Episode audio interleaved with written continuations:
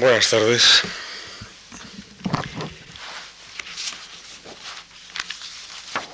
Tal como estaba previsto, pues, y contando con la amable y fiel asistencia de ustedes, pues voy a ocuparme hoy del cuarto y último de los temas anunciados de mis cuatro conferencias. El título es un poco, en apariencia, retórico, pero comprobaremos enseguida que tiene su razón de ser, incluso su significado, de las Españas de Cádiz al Estado de las Autonomías. ¿Qué es eso de las Españas en plural, de Cádiz o de cualquier otro sitio o momento? Es lo que veremos enseguida. Pero para entender el significado o uno de los dos posibles sentidos, no excluyentes entre sí, sino quizá más bien acumulativos, de este plural, es necesario, me parece, hacer una breve referencia muy, muy sintética a cómo era la organización política, la estructura política, si se quiere, la constitución no escrita, de eso que llamamos en singular España o las Españas antes de Cádiz. Ustedes saben que durante siglos, desde que se unifica la monarquía con los reyes católicos a finales del siglo XV, esa monarquía, llamárase monarquía católica, por extensión del título que se les dio, que les dio el Papa a los reyes, o llamárase después monarquía universal, cosa que también significa católica, pero de otra manera, o monarquía española, o monarquía de los Austria, en cualquier caso, esa monarquía tuvo durante siglos una estructura interna plural. Había una sola monarquía, pero diversidad de reinos, y ese rótulo de unidad de la monarquía y diversidad de reinos es aplicable durante siglos. Los reinos a su vez eran parte de coronas, había dos coronas integrantes de la monarquía española, salvo en el periodo entre 1580 y 1640, en que había tres coronas, incluida como tercera la de Portugal, y esas coronas estaban integradas de reinos. Los reinos de la corona de Aragón, ya lo saben ustedes, eran el reino de Aragón, el Principado de Cataluña y los reinos de Valencia y Mallorca. En Castilla, los reinos que sucesivamente habían ido integrando y acumulándose a la corona de Castilla eh, no, no, mantuvieron su personalidad histórico-política como ocurrió en los reinos de la Corona de Aragón, que tenían sus instituciones propias, su derecho propio, su legislación propia, su moneda propia, sus impuestos propios, sino que en la Corona de Castilla los reinos se diluyen en la corona y hay unas solas cortes de la Corona de Castilla que legislan más o menos, y esa dualidad de coronas coexiste bajo la unidad política de un solo rey, que por ser rey de muchos reinos o de varios reinos, asume el título de monarca, porque monarca es, según los barrocos, los escritores barrocos de la época, el rey de muchos reinos. ¿Qué es lo que unifica, qué es lo que sirve de vínculo común a todos esos reinos políticos que fueron antes independientes entre sí pero que acaban englosándose en la corona de Castilla o en la corona de Aragón, pues los vínculos de unión es un mismo rey, desde los reyes católicos en adelante, sin interrupción, sin problemas, salvo el problema, quiero decir, eh, duradero o de corta duración, pero importante, claro, de la intentada y frustrada separación de Cataluña en 1640, año en el que sí que intenta separarse y lo logra Portugal, pero en fin, salvo ese episodio, un mismo rey común, una misma fe o una misma religión, al menos oficialmente, para eso está la Inquisición, que es, además del rey, la única institución común a todos los reinos. Carguen ustedes con el simbolismo que quieran a esta realidad. Y de luego una historia también común, una historia común que arranca desde la Hispania romana, desde que en el Imperio Romano a todas estas tierras de por acá, incluida la Lusitania, se les llama Hispania.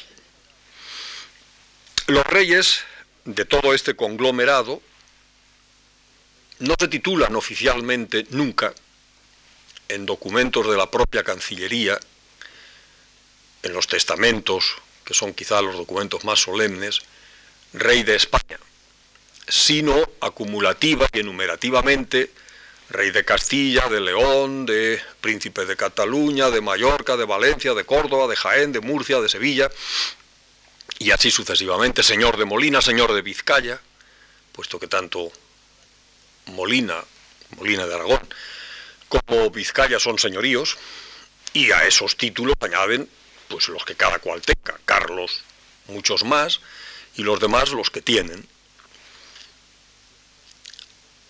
En 1700 se produce la cuestión dinástica sucesoria, se entroniza rey Felipe V de Borbón, y después de la guerra que pierden los partidarios del archiduque Carlos de Austria, que son los reinos de la corona de Aragón, Felipe V dicta, promulga los decretos de nueva planta, en los que se suprime todo vestigio de instituciones políticas para cada uno de los reinos de la corona de Aragón, que pierden por consiguiente desde entonces su personalidad política para ser gobernados como si fueran de Castilla.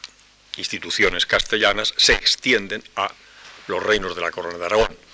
Y lo que había sido hasta entonces corona de Castilla, hay territorios que tenían unas ciertas peculiaridades jurídico-políticas. El reino de Navarra, desde su conquista por Fernando el Católico a título personal, podía haber tenido una trayectoria histórica diferente, separada, podía haberse desglosado, pero unos días un poco antes de su muerte, en las Cortes de Burgos en 1515, Fernando el Católico incorpora el reino de Granada, eh, perdón, el reino de Navarra a la corona de Castilla, pero como reino separado, es decir, como conservando sus instituciones políticas propias, sus leyes y las leyes de Navarra, en Navarra, mejor dicho, se llamaban fueros. La palabra fuero es una palabra que históricamente tiene multitud de significados. De modo que Navarra, desde Fernando el Católico hasta el siglo XIX, sin interrupción, tiene su régimen jurídico-político propio. Aunque está incorporado a la corona de Castilla, pero eso sin trascendencia política, al menos sin trascendencia política de primer rango. Y otros territorios, las provincias de Guipúzcoa y Álava y el señorío de Vizcaya, incorporados sucesivamente a la corona de Castilla a finales del siglo XIII, o a lo largo del siglo XIII, mantuvieron desde entonces su vinculación sin el menor género de problemas a la corona de Castilla, pero también conservando instituciones propias en distinto grado cada una de esas tres unidades, y sin que nunca esas tres unidades, Vizcaya, Álava, Guipúzcoa, compusieran entre sí una unidad políticamente eh, propia o un sujeto colectivo políticamente hablando. Llegan hasta el siglo XIX con esas mismas peculiaridades, puesto que en la contienda de la guerra de sucesión se apuntan a lo que resultó ser el bando vencedor, esto es a Felipe de Borbón, y por tanto la decisión que como consecuencia de su infidelidad o de la infidelidad que con él habían tenido, toma Felipe V en relación con los reinos de la Corona de Aragón, no la toma en relación con Navarra ni con Guipúzcoa, Vizcaya y Álava, que continúan con su organización jurídico-política propia, y así se llega al siglo XIX. Comprenderán ustedes que cuando en la Constitución de Cádiz se habla de las Españas, algo tiene que ver todo esto que acabo telegráficamente de indicarles con ese plural. Aunque probablemente algo más también tiene que ver otro episodio. Un caballero llamado Cristóbal Colón, que seguramente a todos ustedes les suena, pues descubrió unas indias que luego resultó que recibieron el nombre de América y que estaban vinculadas a la corona de Castilla. Se incorporaron siempre y solo a la corona de Castilla. Esas tierras, esas gentes estaban al otro lado del mar, más allá del mar, eran territorios de ultramar, como se les va a llamar reiteradamente, sobre todo a finales del XVIII y a lo largo de todo el siglo XIX. De ultramar vienen ultramarinos, entre otras cosas. También con eso tiene algo que ver el plural de las Españas, como veremos enseguida. Pero antes de leer algunos textos de la Constitución de Cádiz, recuerden aquellos que les dije, que por supuesto saben ustedes desde pequeñitos, que la guerra de 1808 es una guerra de independencia, de independencia nacional. De manera que hay, historiadores del derecho y historiadores no del derecho que consideran que el Estado eh, nace con su forma y su estructura liberal, o dicho de otra manera, que antes del Estado liberal, antes de Cádiz, no puede hablarse con rigor de un Estado. Yo no lo creo, yo creo que el Estado tiene estructura propia y nombre propio desde finales del XV o por lo menos del siglo XVI. Y no creo, por consiguiente, que el Estado de España o el Estado español nazca en Cádiz. Lo que sí que nace por entonces es la nación, la conciencia nacional, la realidad política de España como nación. Pierre Pilar, en un muy bonito estudio que publicó hace ya años, retomando a su vez textos publicados por Artola de la consulta al país y algunos otros textos también publicados por Maricruz Seoane, eh, ha hecho, hizo una especie de análisis de palabras de contenido político que aparecen en textos muy diversos, contestaciones a la consulta al país, folletos, artículos periodísticos, algún discurso de algún político, entre el año 8, 9, 10. Y entre esos años ha hecho un cálculo, un cálculo, no, un cómputo, y en esos documentos de variopintos de distinta índole, las palabras políticas que más aparecen en ellos son las siguientes. Monarquía 83 veces, pueblo 192, patria 129, reino 210, estado 195, nación 508, la palabra más repetida con muchísima diferencia en esos dos, tres años, del 8 al 10, 11, es la palabra nación. ¿Es lo mismo nación que patria? No, evidentemente no. No está muy claro que sea nación, y no voy a cometer yo la tontería de dar una definición mía de lo que sea nación, es una de las palabras sobre las que más ríos de tinta se han escrito, pero sí parece claro que la nación es un concepto jurídico-político, que nación es una realidad jurídico-política, respecto a la cual aquellos que la integran tienen una dependencia jurídico-política, son nacionales de, y esto comporta una serie de derechos y una serie de deberes, pero entre los miembros de la nación, los individuos que componen una nación, y la nación hay también una vinculación emotiva, una carga irracional, una cierta afección.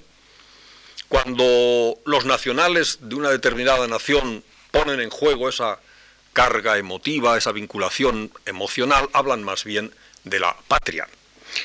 La patria desempeña esa función de descarga y de condensación de los elementos irracionales de la idea o concepto de nación. En esos mismos años, un político catalán, por cierto, escribe lo siguiente, el que ha leído la historia de su nación, las patrias no tienen historia, las, naciones sí, el que ha leído la historia de su nación, sus pasadas glorias, sus leyes, sus antiguos usos, sus proezas y, sus virtud, y las virtudes de sus antepasados, el que ama su lengua y sus costumbres, cobra y conserva amor a su patria, y la defiende en la guerra porque la defiende en la paz.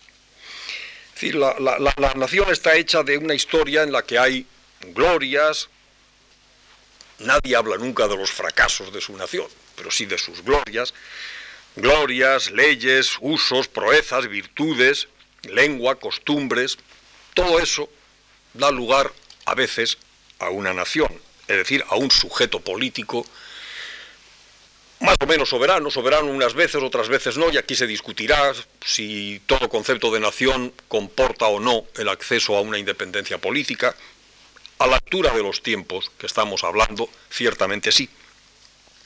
Y toda esa nación integrada por todos estos elementos produce amor a la patria en los nacionales y estos defienden a la patria en la guerra como en la paz. Esta es un poco la relación entre nación y patria.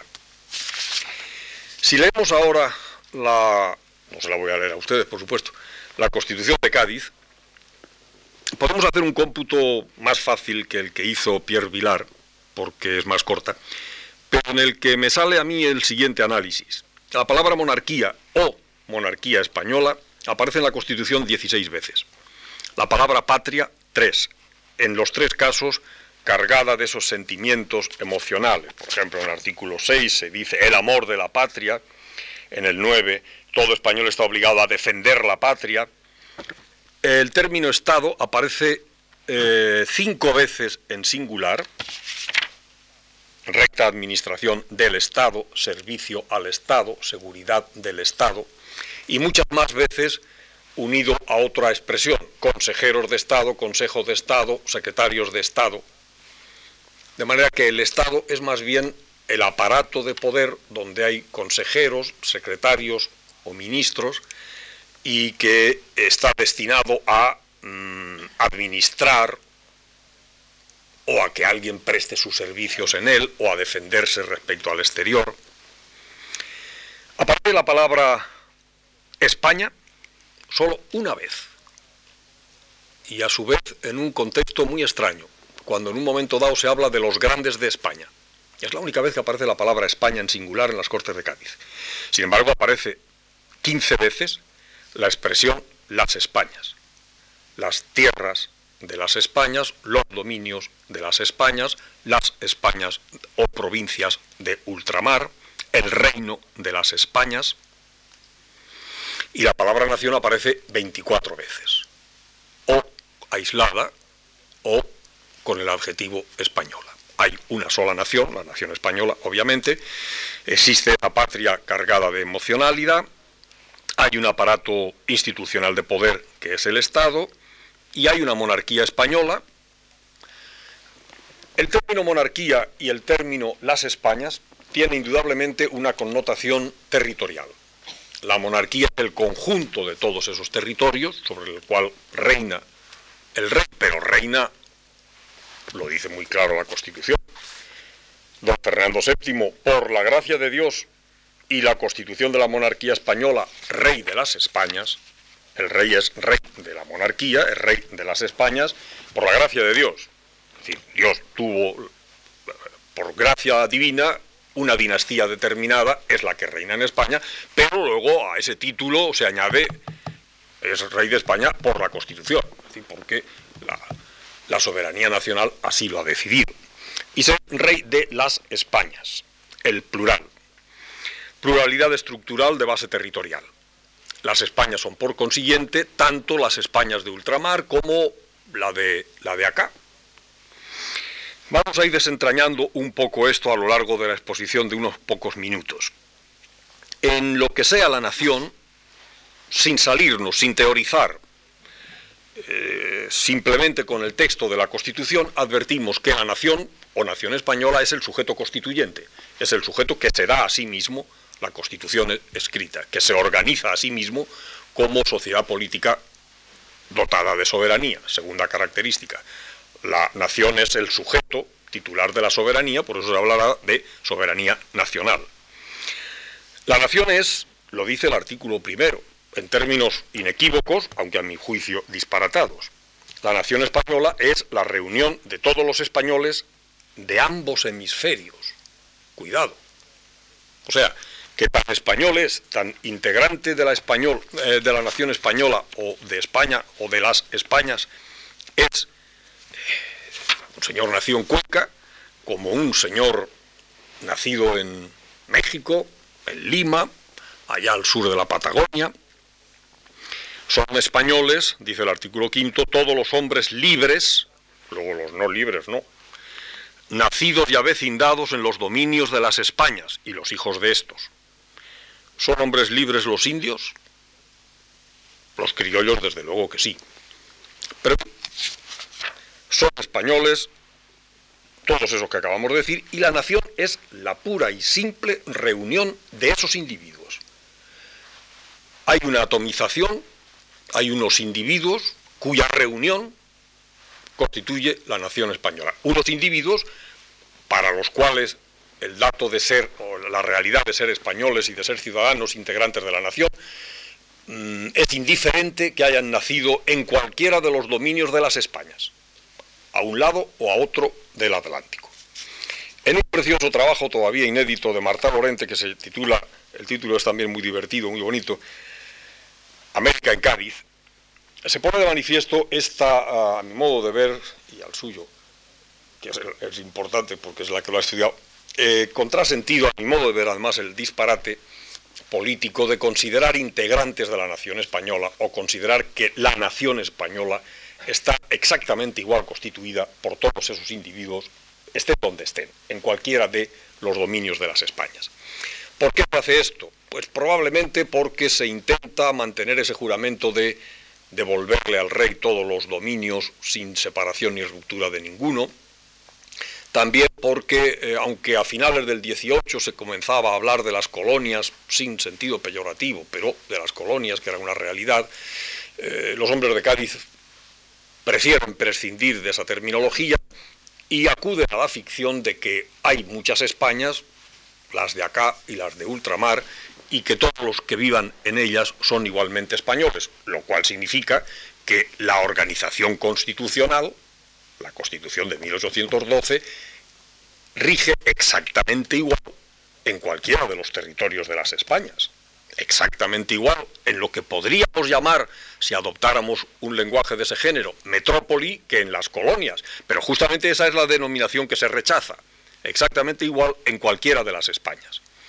El concepto, pues, de pluralidad de España parece tener que ver no sólo con la estructura interna plural a lo largo de la historia de la España de aquí, digámoslo para entendernos, como con esa agregación, esa incorporación al concepto de nación española de las otras Españas, de los territorios del otro lado del mar, de los territorios de ultramar. Y eso es así clarísimamente si leemos el artículo 10. El artículo 10 de la Constitución dice el territorio español, noten ustedes la ambigüedad entre plurales y singulares, muchas veces se habla de los territorios o de las provincias o de las Españas, pero hay un territorio único, ¿por qué? Porque hay una sola nación.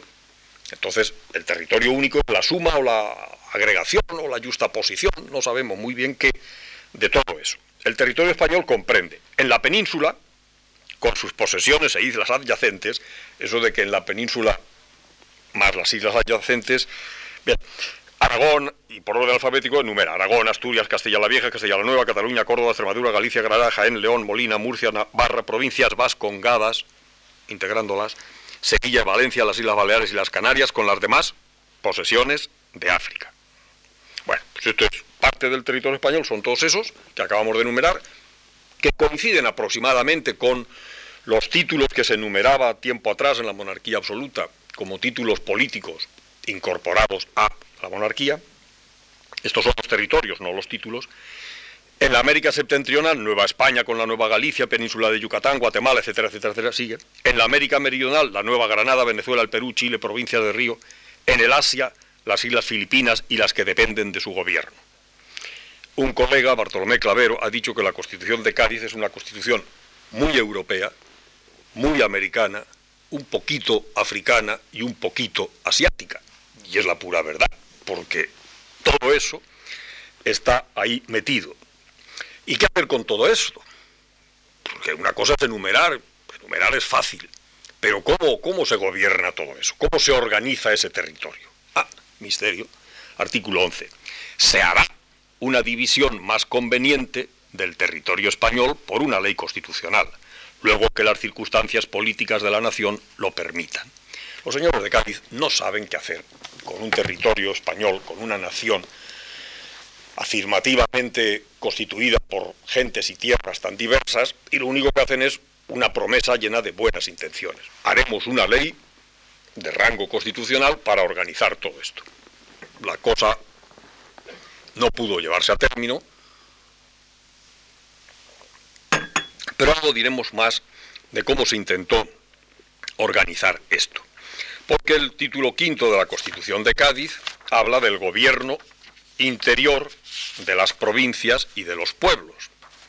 el título quinto no, el sexto.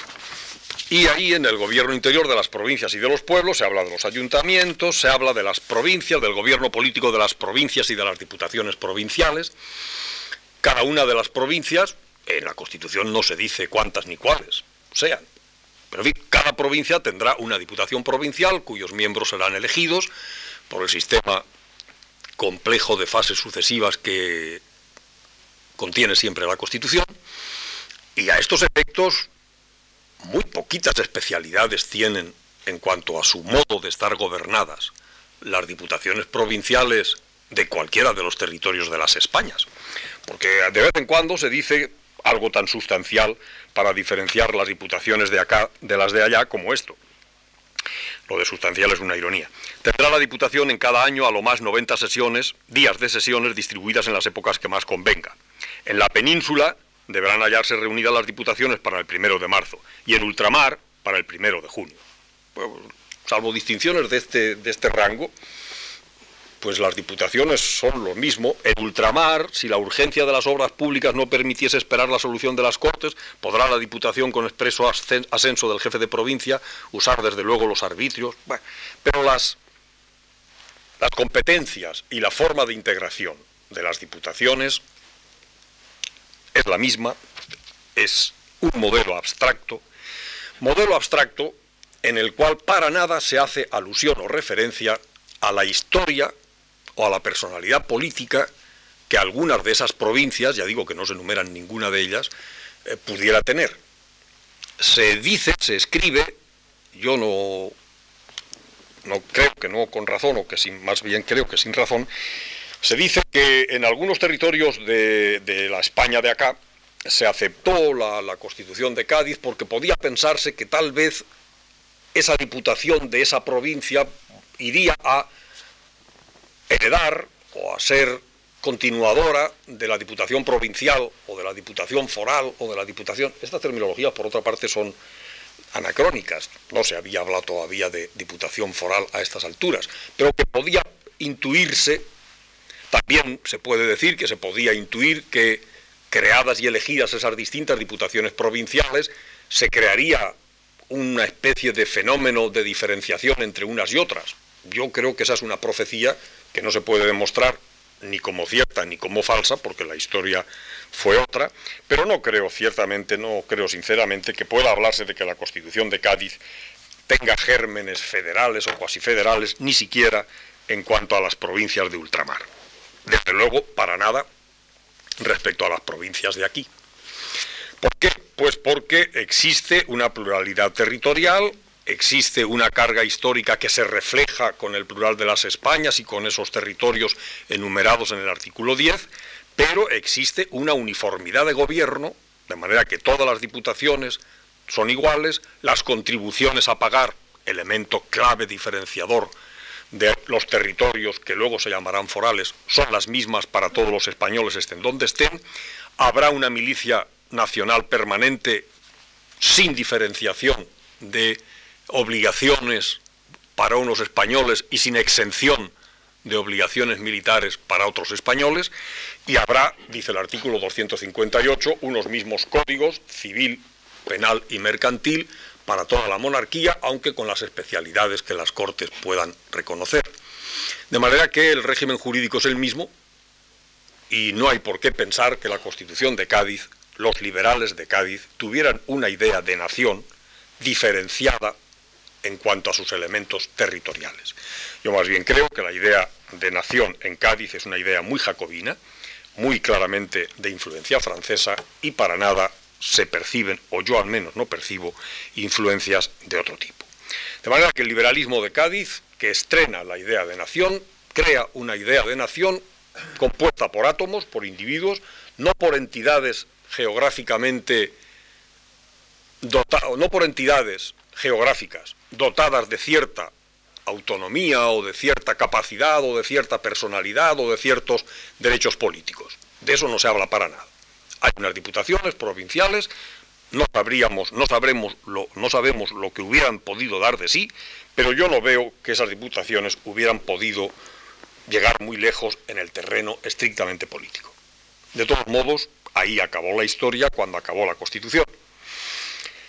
La siguiente etapa de la cual quiero hablarles es lo que podríamos llamar la obra de los moderados, entendiendo por moderados no solo los políticos del partido estrictamente así denominado, sino más bien esa denominación que puso en marcha José María Jover de moderantismo, como alusiva tanto a los moderales como a los llamados entonces progresistas, que poco diferían entre sí, unos y otros, y como versión o denominación de la versión española del doctrinarismo francés y como periodo histórico que va desde la muerte de Fernando VII, que también, bueno, desde la muerte de Fernando VII hasta la eh, caída o deposición de Isabel II en septiembre del 68.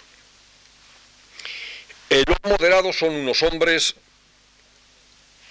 así no se les llamaba entonces, pero para entendernos me van a permitir ellos y ellos ya, claro, lo que quede de ellos, y ustedes, que los llame tecnócratas. Son unos tecnócratas, son gente eficiente, los que lo eran, pero quiero decir, los, las mejores cabezas de los moderados lo eran. Hay una lista de, gobernantes moderados, en este sentido amplio, muy larga, bueno, pues, pues, Javier de Burgos, Alejandro Oliván, Martínez de la Rosa, Posada Herrera, Bravo Murillo, Pidal Limón, etcétera, todos ellos caracterizables como tecnócratas eficaces. Eh, tecnócrata, el tecnócrata es una persona ahora y entonces que se suele definir a sí mismo como apolítico. Es decir, yo no tengo ideas políticas, yo no tengo opciones políticas, yo solo soy un técnico que conozco mi oficio, tanto si ese oficio es dictar leyes fiscales como hacer distribución o divisiones provinciales o cosas de este género. Los moderados solían decir, repetían, Martínez de la Rosa creo que fue el primero que lo dijo, pero luego se repitió muchas veces, un lema absurdamente cínico. Decían, más administración y menos política. En realidad, lo que pasa es que la forma suya de hacer política era dictar leyes administrativas, porque política en el sentido liberal o predemocrático no la había, con las constituciones que les expuse el otro día, el 37 y el 45, representación política cero o casi cero, y eran ya los primeros tiempos de lo que luego desembocaría en la oligarquía y en el, en el sistema de los amigos políticos. Es decir, crean unas constituciones sin representación política, ellos tienen el poder y lo mantienen y lo retienen porque el pacto con la corona les asegura que lo van a seguir teniendo, y desde esa cumbre del poder indiscutido se dice que no queremos hacer política, no vamos a hacer política, somos simples administrativos, simples técnicos. Y ciertamente algunos de ellos, y eh, al menos todos estos que les he mencionado a ustedes, fueron unos buenos técnicos. Ejemplo, la ley de la división provincial de Javier de Burgos en 1833 es una excelente división de provincias en España. En la ley del 33 se crean 49 provincias, exactamente las mismas que ahora, con la única diferencia de que Canarias es entonces una provincia y luego se dividió en dos. Pero sin más diferencia, la división provincial de Javier de Burgos ha llegado hasta nuestros días. No era tampoco una división provincial, como algunas veces se ha dicho, a, imagen y semejanza de los departamentos franceses. No, no, no, es una división provincial no hecha a cartabón y, con tira línea, sino bastante bien hecha y bastante inteligente. Prueba de ello es que ha aguantado 160 años. Poco después se hace esa división de partidos judiciales, que prácticamente ha llegado hasta la ley de planta posterior a la actual ley orgánica del Poder Judicial. Se crea también un sistema incipiente de impuestos, que luego se va a ir mínimamente desarrollando, porque apenas nadie paga impuestos en España durante muchas décadas. Y se crea una administración central sobre la base de eso, de una de las palabras claves del periodo, centralizar. Centralizar en la, en la época del moderantismo significa uniformar, significa jerarquizar. Una misma estructura de la administración, muy centralizada en Madrid, en unos ministerios, una estructura territorial, las provincias, con un solo jefe político, que depende naturalmente de Madrid, más concretamente del Ministerio de Gobernación o de Fomento, de Fomento de Gobernación, los nombres cambian, y una vinculación jerárquica entre unos y otros, de tal manera que autonomía, cero. Eh, capacidad de diferenciación entre unas provincias y otras, cero. Organización jerarquizada, todo lo que se quiera, núcleo de esa jerarquización, la Administración Central que reside en Madrid. Todos los tópicos a favor y en contra del madrileñismo y de Madrid y del centro nacen entonces. Nacen entonces enlazando con una herencia que ellos asumen gustosamente, que es la de los ilustrados, la herencia francesa, incluso la herencia de los afrancesados españoles de don José Bonaparte. Centralismo, uniformización, jerarquía y junto a esto un concepto de nación, un concepto de España, que parece ser el reflejo de todo esto. España es, si se leen ustedes el libro más claramente significativo de esta concepción unitaria, centralista, y yo diría que esencialista de España, lo que don Modesto Lafuente dice que es España. Modesto Lafuente escribe unos 30 tomos, bueno, no, no, no 30 porque los últimos ya no los escribió él, pero la historia de España de don Modesto Lafuente, que comienza a publicarse, se publica entre 1850 y 1867 en su primera edición, tiene un discurso preliminar que yo les recomendaría a ustedes que lean, en donde pues, se habla de, España como, pues yo diría que como preexistente a todo lo que se pueda imaginar alguien. Es decir, España nace eh, en la eternidad de los tiempos, por supuesto, antes de llegar aquí Roma ya era esto España y, y, lo que aquí había eran españoles, es decir, una concepción metahistórica de España una concepción providencialista de España. España es pueblo elegido por Dios, no se sabe muy bien para qué, pero desde luego elegido sin duda. Y, España es una. Lo de los otros dos adjetivos vienen después.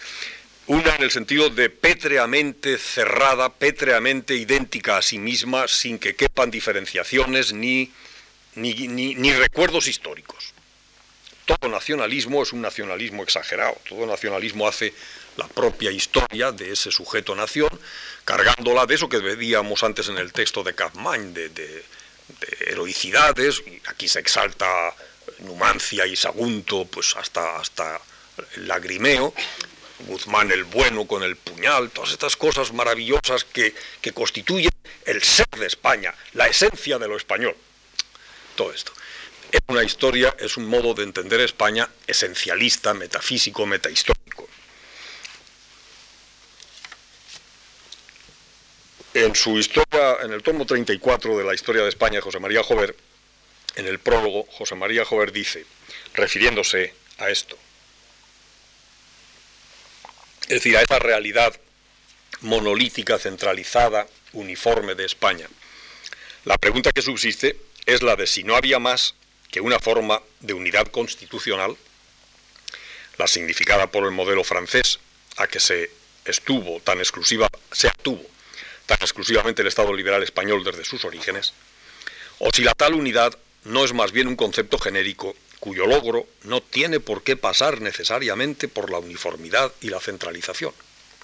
La realidad histórica y nacional de España, las mismas circunstancias del momento en que cualquier cálculo de riesgos hubiera debido contar con la probable incidencia de la cuestión dinástica, hubieran exigido en tal momento, en el de los moderados, un esfuerzo de prudencia y de imaginación, también, por supuesto, de conocimiento profundo de la realidad. Es decir, no había más manera de, entender a España que como un ente cuasi divinizado, metafísico, abstracto, sin historia, o con una pretendida historia en la que siempre hubiera habido un monolitismo, o cuando menos, en el que siempre hay un hilo conductor castellanocéntrico, porque esta es otra. La historia de España desde esta óptica de centralización y de uniformidad es una historia de España construida siempre desde una óptica castellanocéntrica. El núcleo de la historia de España es Castilla, y Castilla hizo y deshizo y todo esto. Bien, esto encaja mucho con el modo de ser y de concebir España y la realidad constitucional de España de los moderados, pero por entonces había otras cosas, por ejemplo el carlismo. El carlismo, el fuerismo y las soluciones postbélicas que se dan a determinados problemas de diferenciación dentro de esa uniformidad constitutiva y constitucional de España. El carlismo es, o por lo menos ha sido, yo no sé si sigue siendo, para mí al menos, un magma confuso en el que se superponen, por una parte, el absolutismo más intransigente y más retrógrado, el más absoluto y también intransigente y también retrógrado integrismo católico, el más acendrado y entusiasta antiliberalismo, todo esto más la proclamación del fuerismo como derechos históricos de determinados territorios. Allá donde hay carlistas hay o hubo derechos históricos, donde no, no. Eh, como saben ustedes, la cuestión dinástica no tiene mucho interés, pero en fin, la cuestión dinástica se enlaza con todos estos componentes y por las razones que fueren, o si no razones, hechos o sin razones, ese carlismo tiene particular raigambre en esos territorios que podían, no eran los únicos que podían, pero en fin, que podían reivindicar para sí unos, diríamos ahora, derechos históricos, ellos decían conservación de nuestros fueros.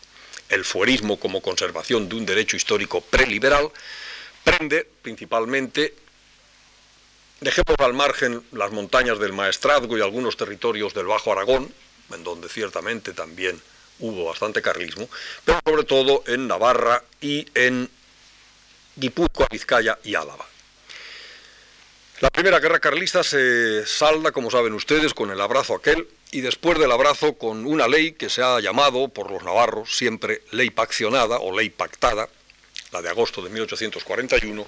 En esa ley de agosto de 1841 Navarra consigue que se le reconozcan unas ciertas, unas determinadas peculiaridades jurídico-políticas de la mayor importancia en el gobierno de los ayuntamientos, en el poder de la Diputación que a partir de entonces podrá llamarse Diputación Defensora de los Fueros o Diputación Foral o Diputación Ex Fuero, quiero decir, por parte de y con raíz en los fueros, y un sistema tributario peculiar, y claro, lo peculiar en estos terrenos no parece que sea peculiar y más gravoso, sino más bien peculiar y más favorable, porque si no la peculiaridad no sería merecedora de morir y matar por ella. Hay más guerras carlistas y la tercera de ellas termina en relación con las provincias vascongadas, lo de provincias vascongadas no lo digo yo, lo dice la Constitución de Cádiz, y así se les va a llamar durante todo el siglo XIX. Eh, y en, esa última guerra, la que termina ganando Cánovas, pues hay una ley de julio del 76, y en esa ley de 21 de julio del 76 para Guipúzcoa, Vizcaya y Álava, prácticamente se les extingue sus peculiaridades forales. Pero el gobierno, el gobierno de Cánovas, eh, se queda en sus manos con la posibilidad de negociar, de arbitrar, de buscar alguna fórmula que contente a la burguesía vizcaína sobre todo, o también donostiarra, quiero decir, de, Donostia, de la ciudad de San Sebastián, que más proclive era a mantener pactos políticos con Madrid. Y pronto se llega a un acuerdo entre unos y otros burgueses, del cual surge unos llamados conciertos económicos, se invoca la historia y los fueros y el sistema foral para justificar la existencia de un régimen tributario especial, y vuelvo a decir lo mismo, especial y más favorable, para esos tres territorios. El hecho, sin embargo, es que lo que se pacta bajo la forma de concierto económico no tiene nada que ver con lo que pudiéramos llamar sistema tributario, si tal cosa pudiera llamarse, en la monarquía del antiguo régimen. Pero en la historia sirve para muchas cosas, entre otras para justificar determinadas especialidades.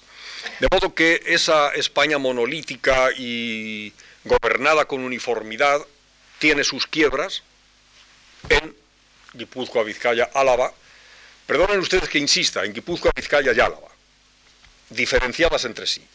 No me habrán oído ustedes hasta ahora dar un nombre común a todas ellas.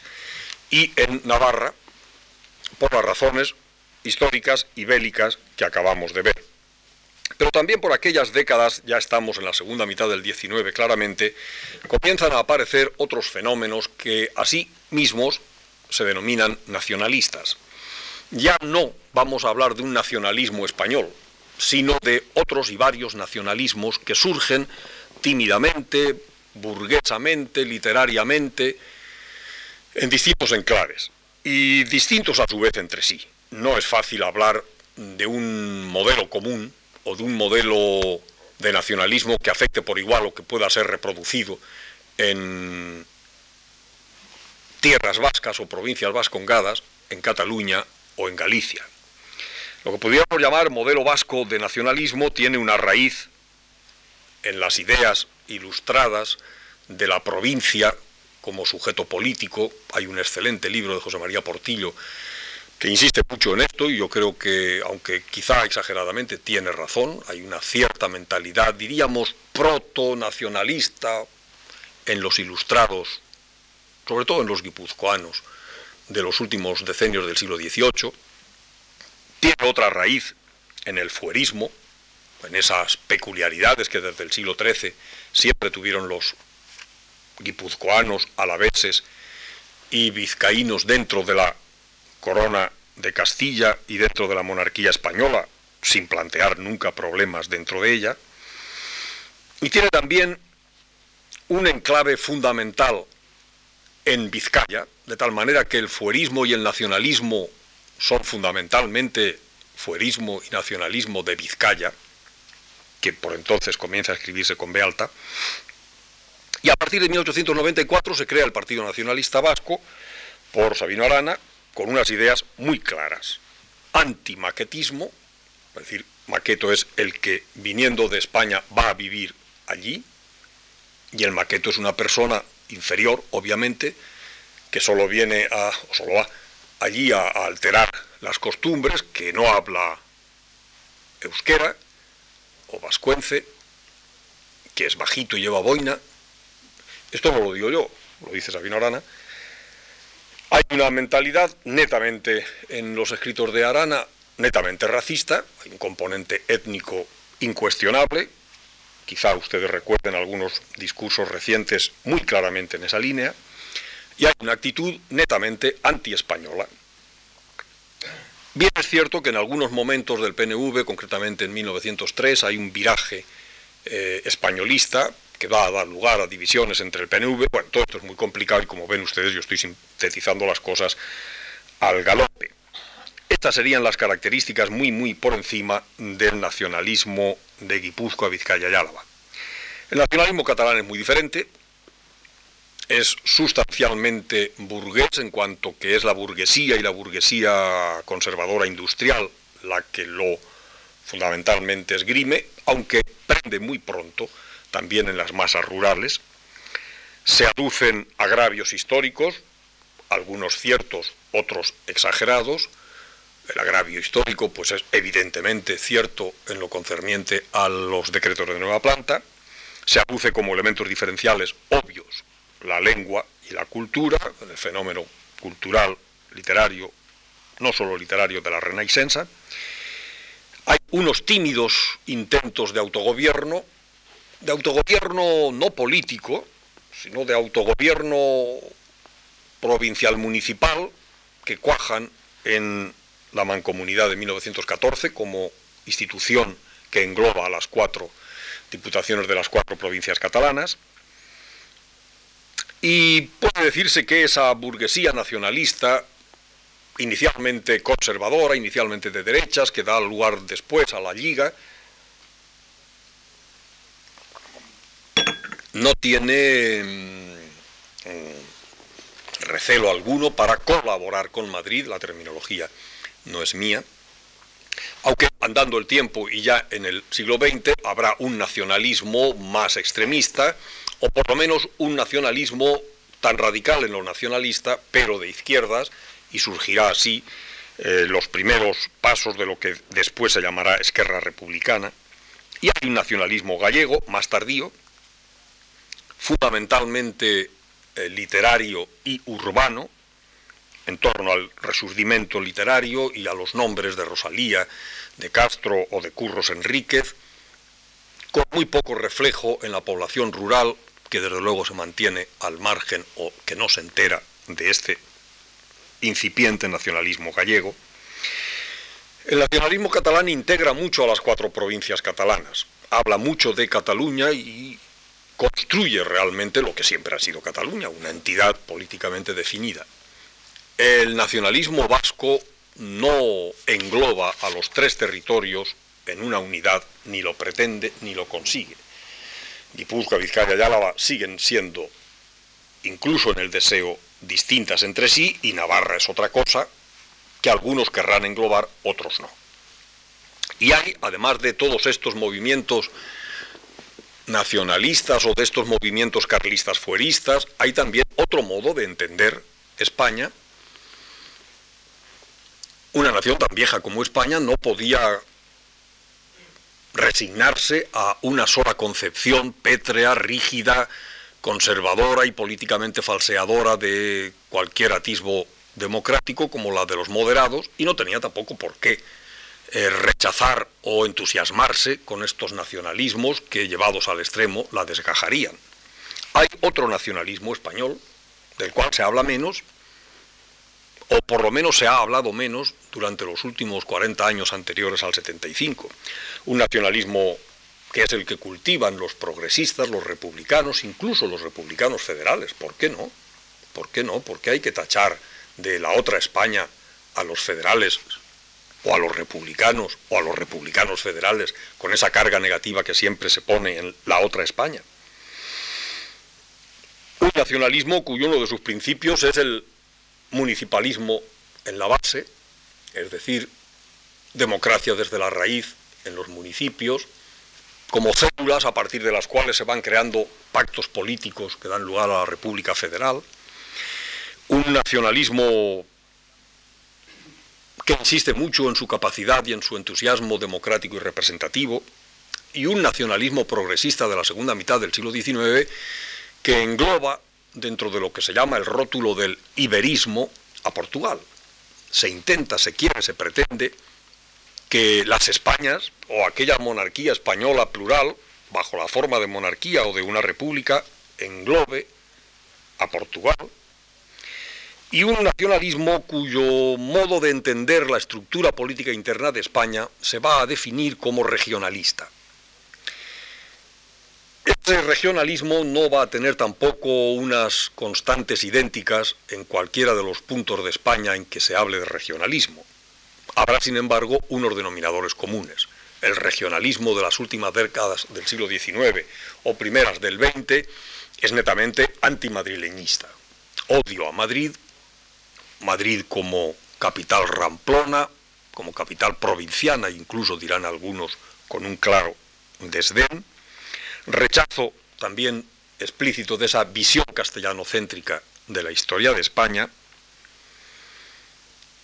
no identificación con los nacionalismos catalán o de las provincias vascongadas o gallego, pero hay ciertamente una dinámica regionalista en donde para algunos la región debe ser una entidad administrativa superior a las provincias, pero nada más que administrativa, o para otros las regiones naturales, se va a decir. Las regiones naturales de España deben tener también un reflejo político y tener alguna capacidad política, alguna, alguna traducción en poderes políticos. Algunos, los regeneracionistas de España. España es un país donde siempre hay regeneracionistas, siempre tenemos que regenerarnos, no sabemos muy bien de qué pecados. Los regeneracionistas del Estado pensarán que solo es posible regenerar el Estado partiendo de las regiones y de una autenticidad democrática, municipal, regional, etc. Vean ustedes un texto, o escuchen mejor dicho, Macías Picabea es un castellano y por eso lo he elegido, de Valladolid, que en el año 99 escribe un libro de título inequívoco, El problema nacional, libro interesantísimo, que solo se ha editado dos veces, que yo sepa, una en 1899 y luego en esta edición que en el 79 hizo el entonces Instituto de Estudio de Administración Local. Pues bien, en este libro, apasionadamente polémico, duro, apasionado, vehemente, dice, entre otras cosas, sobre el regionalismo, Macías Picabea, lo siguiente. ¿Qué es el regionalismo? es la aspiración de las naturales regiones españolas a constituirse en órganos de la vida nacional, ya social, ya políticamente, gobernándose con autonomía en su actividad interior y privativa, y con subordinación a la nación misma en lo general y conjunto, de suerte que el influjo sea mutuo y recíproco. No hay intención nacionalista, separatista, ni fantasmas de ese género. Veamos, entre tanto, algunos de los reparos que se nos formula. Se nos dice que el regionalismo se trata de una idea vaga, sin definir, poco menos que contradictoria. ¿Por qué ni cómo? ¿No se halla entre nosotros perfectamente definida, aunque no perfectamente practicada, la autonomía municipal? Observen ustedes la, la, frecuencia con que comienza a hablarse de autonomía, bien atribuida a los municipios, bien a las regiones. Pues lo que el gobierno municipal es a la ciudad o villa, el gobierno regional a la región. Y como el uno se compagina con la manoseada unidad de la patria, también el otro. Otros dicen, descentralización, bueno, sí, pero regionalismo, regionalismo no. Y los autores de tal logomaquia son acaso los mismos que acaban de tachar de indefinida la idea regionalista. Pero señor, ¿qué será la descentralización si no es el regionalismo? Luego, autonomía, descentralización, tanto a nivel municipal como a nivel regional, diríamos ahora. Mas por eso mismo aquí debe insistirse más que en ninguna otra medicina en el regionalismo. Regionalismo ha de ser regionalismo autonómico, regionalismo puro y neto, sin mistificaciones doctrinales, doctrinarias de descentralizaciones administrativas y otras tautologías de parecida estofa. Regionalismo porque las regiones son los miembros naturales y órganos locales de la nación española. Es decir, una sola nación española, pero no centralización, no uniformidad, no jerarquía rotunda, radical o pétrea, sino diversificación. Este regionalismo de corte netamente político coincide, recuérdenlo ustedes, estamos hablando de las últimas décadas del 19 y primeras del 20, pues con ese tipo de paisajismo en la pintura en donde se reflejan los distintos paisajes de España, con un tipo de pintura, pues, por ejemplo, como la que acaba un poco después eh, llevando a cabo Sorolla cuando pinta para la National, eh, digo, la, la, Hispanic Society, representantes de costumbres, de paisajes y de personas de todas las regiones de España. La única manera de pintar España que se le ocurre a Sorolla es pintar los paisajes y los, los, los, esto, las, el folclore, ¿cómo se llaman estas? Los trajes regionales, diríamos, de las distintas regiones de España. Es la, forma visual o la forma pictórica de visualizar España en su diversidad. Y es el mismo regionalismo literario. Es entonces cuando, bueno, pues todos lo sabemos, Unamuno escribe en Paz y la Guerra, la novela del Bilbao de la Tercera Guerra Carlista, o Pereda escribe La Montaña, Pardo Bazán, Galicia, Palacio Valdés, La Asturias rural, Clarín, Oviedo, no la Asturias rural, Blasco, Castilla, eh, esto, Valencia, Narciso Oller, Cataluña, Valera, Andalucía. Hay pues un movimiento cultural, un movimiento administrativo político tendente al regionalismo que cuaja, en la medida en que cuajaron las cosas, por poco tiempo y mal, en la Constitución de la Segunda República. La Constitución de la Segunda República intenta construir un Estado diferenciado y distinto radicalmente a las constituciones anteriores y, por supuesto, al Estado de la Constitución del 76. El Estado de la Segunda República, sin embargo, no se puede identificar con el actual. En la Segunda República se crea, se, se admite, se prevé la posibilidad de que se creen regiones autónomas.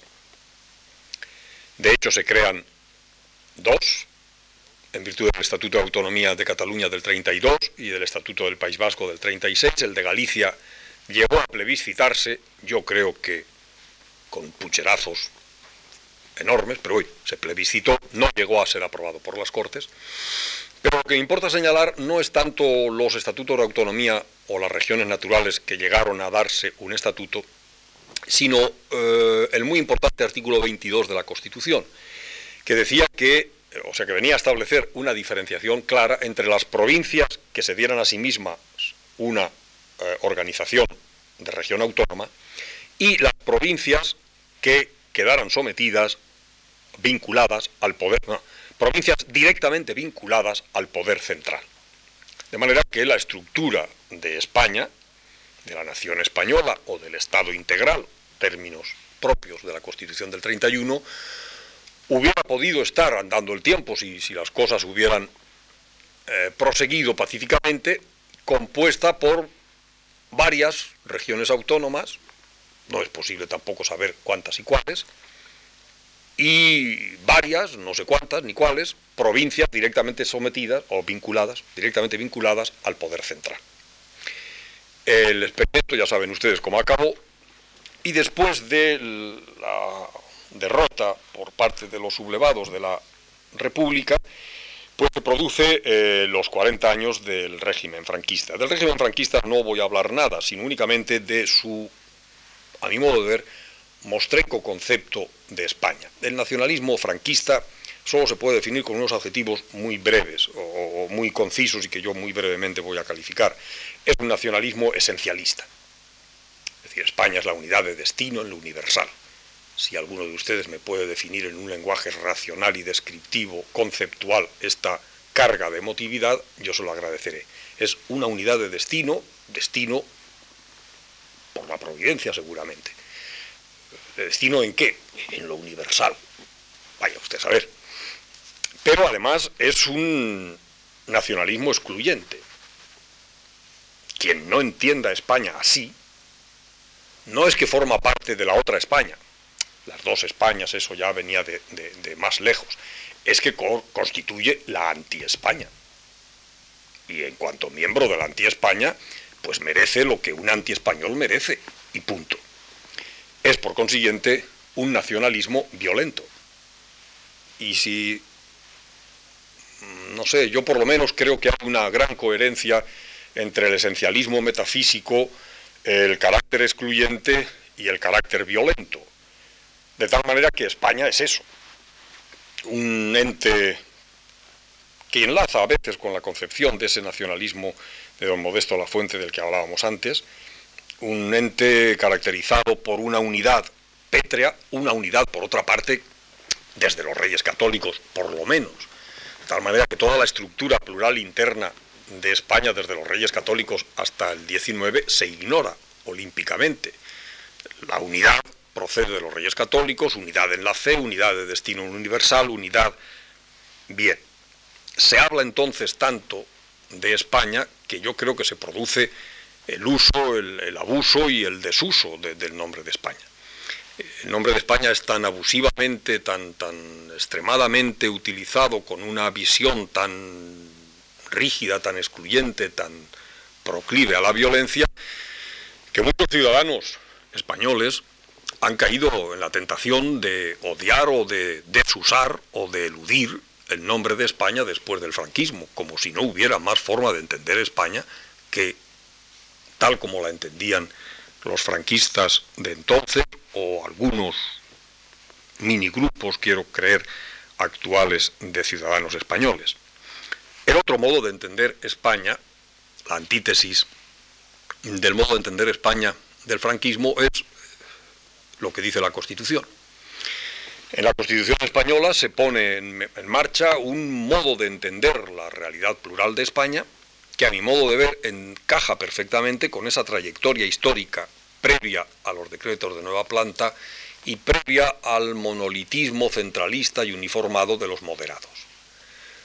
Tiene pues sus raíces este modo de entender España, muchas más raíces y muchas mucho más auténticas que las pretendidas y a mi entender falsas raíces de moderados y de franquistas.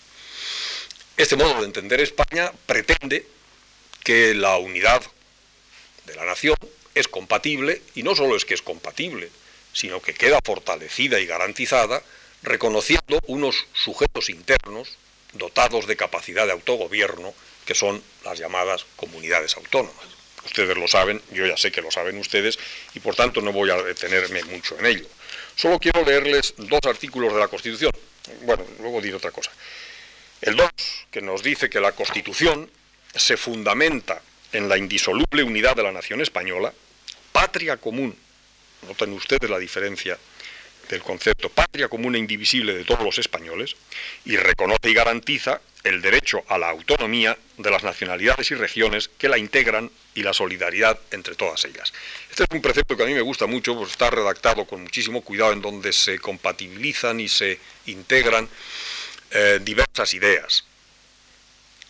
La Constitución, esto es el modo de organizarse que se da a sí misma España, artículo primero, España se constituye, tiene una base, que es la indisoluble unidad de la nación española. Se afirma que hay una nación española, España, nación española, son términos idénticos, y se afirma que esa unidad es indisoluble, es decir, que al menos los constituyentes no quieren que se disuelva. Esta nación española es la patria común, alusión al elemento emocional de todos los españoles, pero ese modo de organizarse el Estado tiene otro componente, que equilibra la afirmación de la indisoluble unidad de España, que es el reconocimiento y la garantía de un derecho a la autonomía de otros sujetos, que son las nacionalidades y las regiones, que integran España y que son solidarias entre sí. No se nos dice quiénes sean, ni cuáles ni cuántas, las nacionalidades y las regiones. La palabra nacionalidad no vuelve a aparecer en la Constitución y sería un compromiso definir lo que es nacionalidad en términos que satisficieran a todos. Pero evidentemente este es un equilibrio muy cuidado, muy negociado, muy consensuado entre los distintos sujetos políticos, fuerzas políticas que intervinieron en la elaboración de la Constitución. Luego, naturalmente, está el artículo 137, en donde se nos dice que el Estado se organiza territorialmente en municipios, en provincias y en las comunidades autónomas que se constituyan. No se nos dice cuántas ni cuáles son las comunidades autónomas. En distintas posiciones transitorias se hablará de unas comunidades, aquellas que tuvieron estatuto plebiscitado en la Segunda República, con clara alusión a Cataluña, País Vasco, denominación de País Vasco que ahora ya sí que la podemos utilizar. En el estatuto de la Segunda República se habla del País Vasco. Ahora en la Constitución española se habla del País Vasco, realidad histórica que como tal realidad histórico-política nace en la Constitución y en el Estatuto del 36, en la Constitución del 78 y en el Estatuto actual. Es la única organización coherente y unitaria que se han dado entre sí a lo largo de los siglos Guipúzcoa, Vizcaya y Álava, que nunca han tenido entre sí más elementos en común, políticamente hablando, que su común dependencia a una misma monarquía. Pues bien, se habla de algunas comunidades autónomas, estas, se habla también del hecho insular como base de las organizaciones de comunidades autónomas, de manera que puede pensarse que con la simple lectura de la Constitución habría por lo menos seis comunidades autónomas.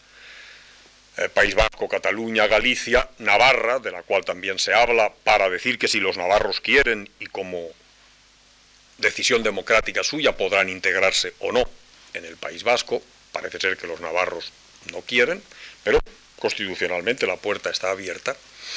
Y eh, los dos archipiélagos que darían lugar a otras tantas comunidades. En la Constitución no se habla de más comunidades, de manera que el mapa de las comunidades autónomas queda prefigurado, pero no configurado, no dibujado en la Constitución. Es después cuando se lleva a cabo el proceso estatuyente en virtud del cual distintas provincias se configuran a través de los distintos procedimientos que la Constitución eh, en comunidades autónomas. Y voy a acabar ya porque estoy hablando demasiado tiempo. Estas comunidades autónomas dependen de la Constitución, sus estatutos dependen de la Constitución, su legitimidad democrática nace en la Constitución en virtud del referéndum de un pueblo español único titular de la soberanía, de tal manera que no cabe hablar de comunidades autónomas distintas o previas a la Constitución española.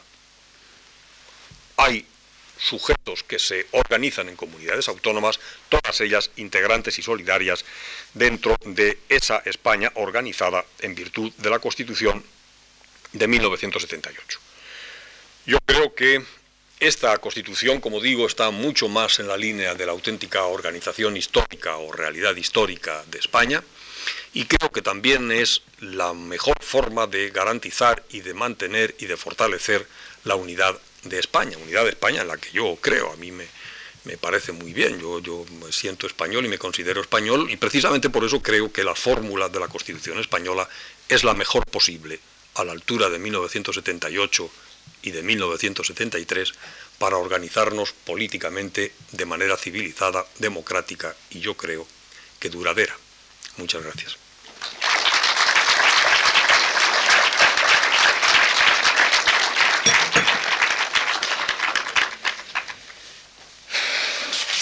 Si les quedan fuerzas para hacerme preguntas.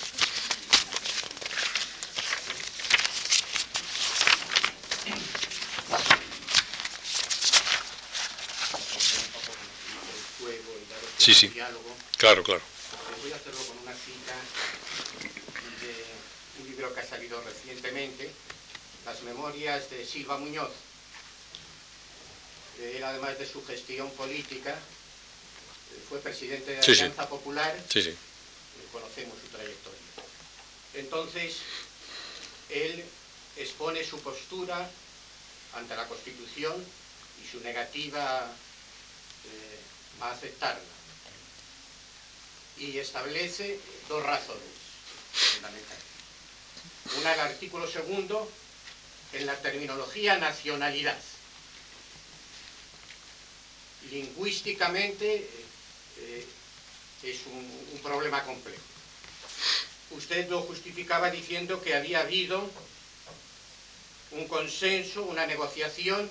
Él precisamente expone, como presidente de la Alianza Popular, que ese consenso tuvo fricciones grandes e incluso tramas oscuras. Lo expone. Introduce en ello al portavoz de la Alianza Popular, señor Fraga, que sin contar con él y en unas maniobras eh, hizo una motivación. Se refiere después al artículo octavo y su no votación favorable dice que lo hace en conciencia. Al, título octavo después del artículo segundo pasa al título octavo. Y en esa motivación que en conciencia no le dejó eh, votar favorablemente, hace una advertencia a la historia. Usted ha hecho advertencia a la historia pasada. Él hace una advertencia a la historia futura. En función a que la unidad de España puede quedar seriamente establecida, con dificultad. Eh, por último, usted hablaba, y no es que yo defienda, sino por buscar su punto de vista cualificado, eh, decía que la posición esencialista, excluyente, violenta, eh, pero esa posición de algún modo es la que tiene Francia. Cuando hubo algún movimiento de alguna autonomía, en la parte precisamente por poner alguna en el sur vasca, se dijo, todo lo que sea cultura, región, folclore, cuenta no solo con nuestra aceptación, sino con nuestro apoyo. Todo lo que pase de eso, en función a la unidad de Francia, será intocable y excluyente. Quería conocer su punto de vista en estos dos datos. Muchas gracias. Bien, vamos por partes. No he leído el libro del señor Silva que usted cita, y por tanto voy a referirme exclusivamente a lo que usted de ese libro nos comunica. Mm, no sé si hubo o no hubo, eso sería cosa de preguntárselo a él y al señor Fraga, tramas oscuras entre los distintos miembros entonces de Alianza Popular, si las hubo o no las hubo, allá ellos. A mí como ciudadano español lo que me importa es que el grupo político con las raíces que tenía en el pasado inmediato, que personalizaban entonces exministros y políticos de tan significada representatividad como los señores Silva y Fraga, a través probablemente de la presencia del señor Fraga en la comisión redactora de la Constitución, entró en el juego político constituyente. Y a mí eso me parece muy positivo porque muy mal hubiera sido para el país que esos grupos políticos representados, o ese grupo político representado por estos políticos, por estos profesionales de la política, hubiesen quedado más allá extramuros de la Constitución. De manera que yo respeto la conciencia del señor Silva, al menos la respeto obviamente en este terreno, y si él dice que a él le significó una razón suficiente para rechazar la Constitución o el proceso constituyente el término nacionalidad, pues habrá que creerlo y desde luego habrá que respetarlo. Pero el término nacionalidad es muy viejo, está, como usted sabe perfectamente, en el título mismo de un libro de Pi Margall, que así se titula, Las nacionalidades, y por nacionalidades se puede entender muchas cosas, porque ya les decía antes que sobre el término nación y nacionalidad se han escrito ríos y de tinta y toneladas de papel, pero el término nacionalidad alude a sujetos colectivos con una historia propia, una cultura propia, una lengua propia, seguramente un folclore propio, sin necesidad de tener un gobierno soberano excluyente, separado y distinto. Esa es la frontera que en el lenguaje jurídico-político distingue o separa la nacionalidad de la nación. Entendido así, el término nacionalidad encaja dentro del término nación. También podría haber dicho un lenguaje algo más alambicado y que yo supongo que al señor Silva y a otros eh, ciudadanos españoles les hubiera escandalizado más decir que España es una nación de naciones. Yo lo he escrito varias veces y por supuesto no he sido el primero en escribirlo y en determinados textos del siglo XVII se puede leer la expresión. De modo que mm, se puede entender que España es una entidad monolítica, coherente, cohesionada, eh, fuertemente eh, enlazada entre sí, y el que no lo quiera, que se marche, o al que no acepte eso, pues como usted dice de Francia, su actitud es intocable y excluyente, o bien se puede intentar que todos los que entendemos que existe una España como sujeto histórico, como realidad histórica, como sujeto político, como nación, dotada de una constitución propia, eh, seamos capaces de coexistir con regímenes internos flexibles y con un talante de comprensión y de tolerancia. Y yo siempre creeré en este terreno político y en cualquier otro que la tolerancia y la comprensión son más civilizados y garantizan más la convivencia que actitudes excluyentes o tales como la que usted apunta de Francia. usted dice que eh, yo he hablado de un nacionalismo esencialista, excluyente y violento. Sí, sí, sí, sí. Eh, que en Francia pueda haber nacionalismo de este género también, lo sé, pero eso no me convence a mí de que ese es el buen nacionalismo.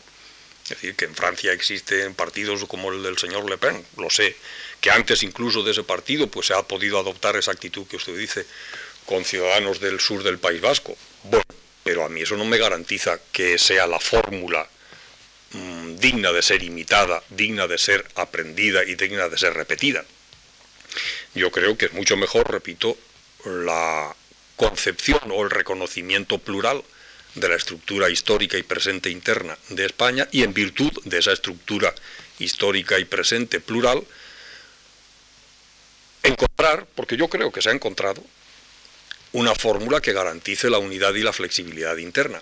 Lo cual quiere decir que yo crea que esta fórmula del Estado de las Autonomías, expresión ya coloquial, pero que por cierto no aparece en la Constitución, eh, sea eh, la maravilla de las maravillas y esté o esté exenta de problemas. Claro que hay problemas, claro que hay problemas. Y ahora los estamos viendo cuando se discute uno de los puntos de caballa, eh, perdón, de batalla, caballos de batalla por eso he dicho eso, de los puntos o caballos de batalla como es el de la tributación.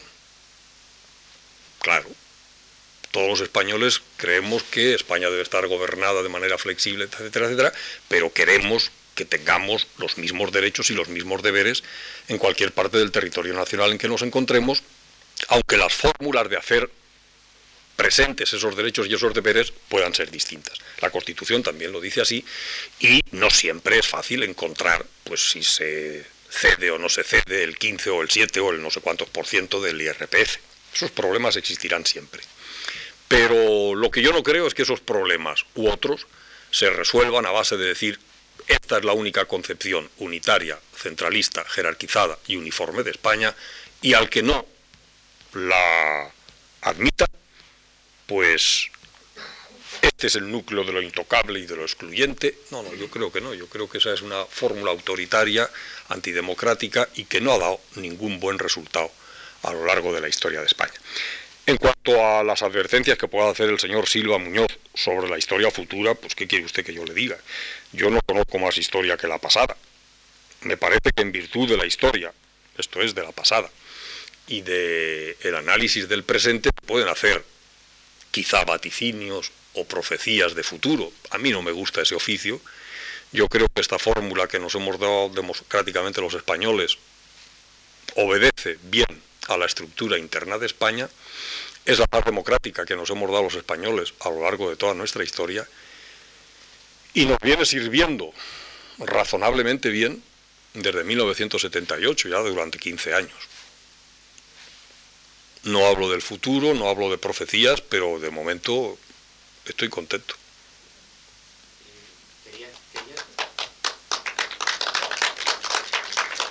Agradeciendo la contestación y pudiendo estar de acuerdo, hacía solo como diálogo. Sí, sí, no sé. Hay, solo dos referencias que quizá yo no me he expresado bien. Es claro que la actitud centralizadora de Francia no es de Le Pen, sino de incluso del gobierno actual, por tanto la cita de Le Pen quizá no es la que encuadra y cuando, entre otras cosas porque él no ha estado en el gobierno, claro está nunca, y cuando se dijo esto ante los pequeños movimientos del sur de Francia, fue incluso con un gobierno socialista, por decir, desde la historia. Y respecto a la versión interna de, que aparece en las memorias, eh, no cita eh, solo la pugna interna en Alianza Popular, sino las maniobras que los distintos bloques, la MCCDS y los demás, hicieron que el consenso, como quizá es necesario, no lo digo poniéndome, quizá es necesario, distaba de tener el concepto puramente democrático y limpio, sino la maniobra que quizá es necesaria en las transiciones y en las actuaciones. Solo era, y no es con diferencia su contestación, es estos puntos de Sí, la, primera la acepto al 100%. Yo he citado a Le Pen no como el único sujeto político francés que sostuviera esa actitud que usted indicaba. Más bien eh, le pediría probablemente más lejos. Pero en fin, vale. En la segunda de sus observaciones, a mí no me gusta, como quiere usted que le diga, lo de maniobras. Eh, no, porque lo que sí que yo puedo admitir, vamos, no admitir, me parece la, evidencia misma, es que el consenso no fuera espontáneo. Ciertamente, ningún consenso sobre cosas tan complicadas puede ser espontáneo. Lo cual tampoco quiere decir que al final se llegara al consenso merced a o gracias a o en virtud de, tampoco le, atribuyo a usted esta afirmación, ¿no? de maniobras sino sencillamente de negociaciones y de discusiones. En política hay que discutir, hay que deliberar, hay que debatir, hay que negociar, y si se llega a un acuerdo, se llega al consenso, y si no, no. Pero no hay que ser tan ingenuos como para pensar, y tampoco se lo atribuyo a usted, que no hay más puntos de consensos que aquellos a los que se llega eh, desde el abrazo inicial. No, no, no, ni usted. Políticamente solo nos damos el abrazo inicial para decir que hoy es, de, hoy es 1 de abril y que es de día o es de noche o no sé qué. Para todo lo demás hay que discutir. Y eso es el, el sistema democrático, no es más que unas reglas de juego de un procedimiento formal para discutir. Si se llega al consenso, tanto mejor. Si no, habrá que poner en marcha la regla de las, de las mayorías. Pero yo a eso no le llamaría nunca en el sentido posiblemente peyorativo de la expresión maniobras, sino negociaciones, discusiones, deliberaciones. Vámonos. Muy tarde.